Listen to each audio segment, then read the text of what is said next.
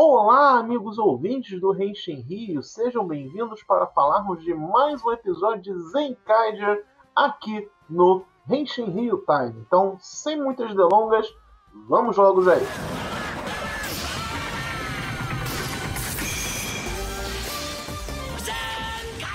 Nesse episódio, é, tivemos a continuação do, da grande revelação que aconteceu com o Stacy, não necessariamente o Stacy, né? Que do nada chegou e falou: Eu sou Deus. E aparentemente tem uma entidade que se apossa das pessoas. A gente viu no episódio ele se apossando do Gaon, do Stacy, até de pessoas aleatórias na rua. Só que parece que a condição física da pessoa é, é melhor para ele, né? E por algum motivo ele também possuiu o Gegê durante a série inteira, aquele Gegê todo irônico, todo é, cheio de trejeitos, né? Que ficava Bokuel tal, cheio de mimos com ele. Era na verdade o Deus falando, porque o Gegê de verdade ele é apático, ele é bem robótico, né? Afinal eles são de Kaitopia, querendo ou não o episódio inteiro foi eles falando: então, prova que você é Deus. Ele falou: então, eu vou dizer quais que são os próximos inimigos que vocês vão enfrentar, porque ele tá lá dentro da base, então ele pode literalmente escolher quais que eles querem, e eles vão ter a prova de que tanto ele é um infiltrado quanto ele é Deus e pode fazer as coisas do jeito que ele quer. Aí a gente veio uma maratona de lutas, né, contra vários é, inimigos que são switch actors reaproveitados, né? Levemente modificados para eles enfrentam o Sapphire World, que na verdade é o Diamond World, só que com um detalhezinho diferente, né? Então, foi um jeito interessante de, de se usar, né? Reutilizar, melhor dizendo, as fantasias. E serviu pelo propósito de mostrar o poder desse deus sem nome ainda por cima, né? no, durante a série. O que eu queria realmente comentar é alguns detalhes, e talvez o detalhe mais importante de Zenkaiger já mostrado até agora, que ficou tipo. Ninguém falou sobre isso, só se você prestou muita atenção no episódio que você vai pegar esse detalhe.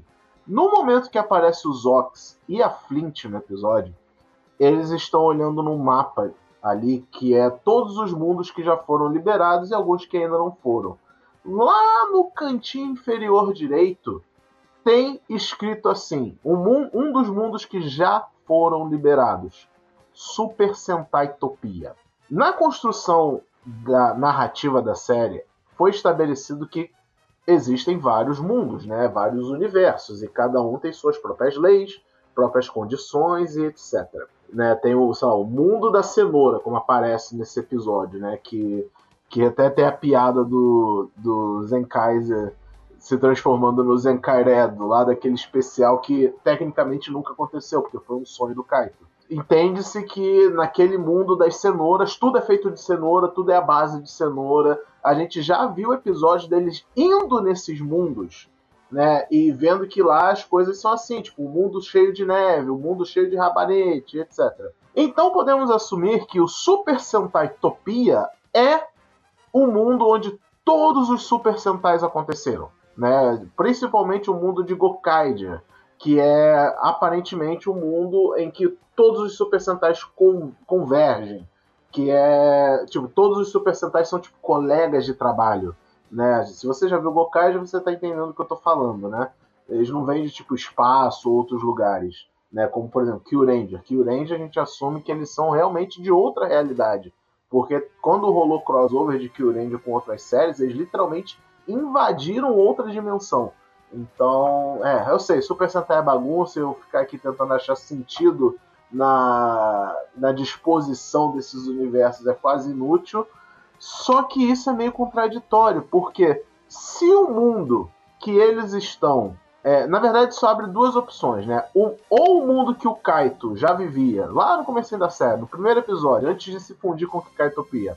Ou esse mundo é o Super Sentai Topia, que acabou se fundindo com o Tojitendo Topia. Ou, ou o mundo que o Kaito vive era um mundo diferente, tipo humano Topia, sabe?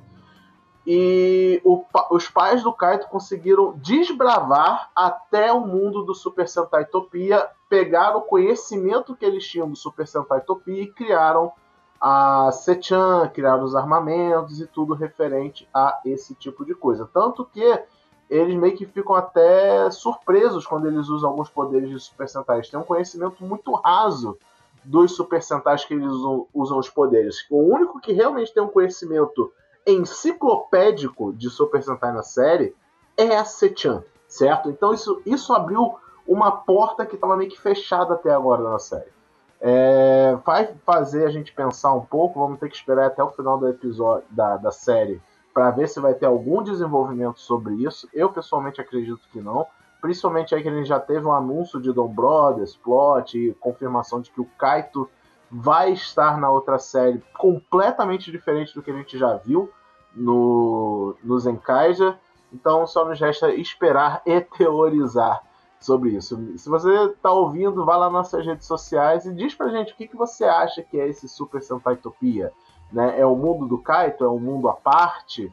Sabe? Deixa lá sua opinião que é bem legal. Outra curiosidade que aconteceu nesse episódio é quando o monstro lá do Safiro World morre, é, ele fala a frase final que ele fala é basicamente um trechinho levemente modificado da música de abertura de Kira Major.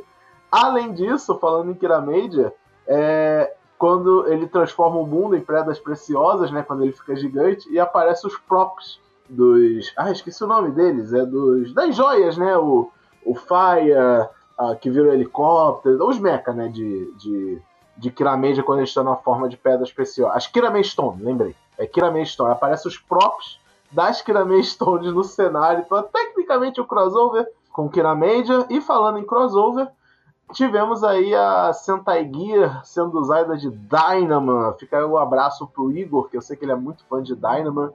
E, e bem, é uma equipe científica, apesar, não parece, né? Daima não parece nada com equipe científica, mas eles são.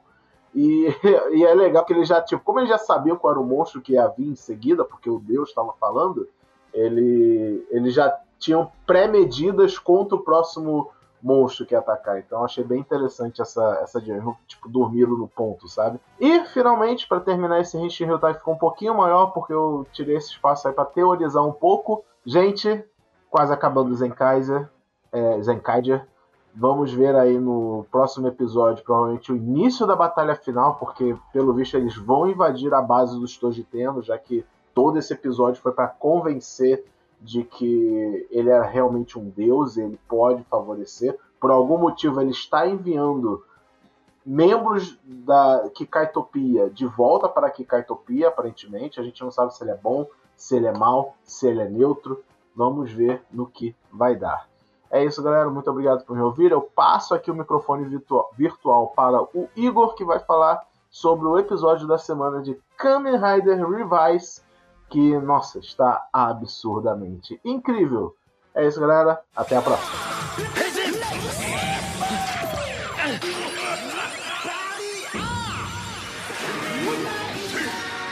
Fala galera, Igor na área, Enche Rio Time, Kamen Rider Revice número 21. É, vamos lá, é... tivemos muitas coisas esperadas nesse episódio, né? O, o Teca escapou, né? Vai deu um jeito de escapar. O diretor tá envolvido com os Deadmans, ele deve ser o fundador. Bom, tava bem na cara do episódio passado, né? Enfim, vamos por ordens, né? Depois da leve briga do, do, do Ikki com Karizaki. Sakura conhece uma nova organização, o Weekend, os caras que desconfiam da Fênix, pelo menos tem gente que desconfia, né? Porque até agora o pessoal levasse tudo na boa, tava difícil, né? Eu só não entendi a ideia. Os caras mandam um drive pra Sakura, deixa ela lutar um tempão, né? Faz a pessoa frequentar a casa. É, no dia que ela resolve, sei lá, ir, ir no porão, ele resolve fazer um teste. Que teste? Vamos botar um monte de gente para tentar derrubar ela. Beleza. Ela nem é uma Kamen Rider, ela nem luta karatê. É, eu não vou. É um teste difícil, gente. Ela não, vai, ela não ia passar.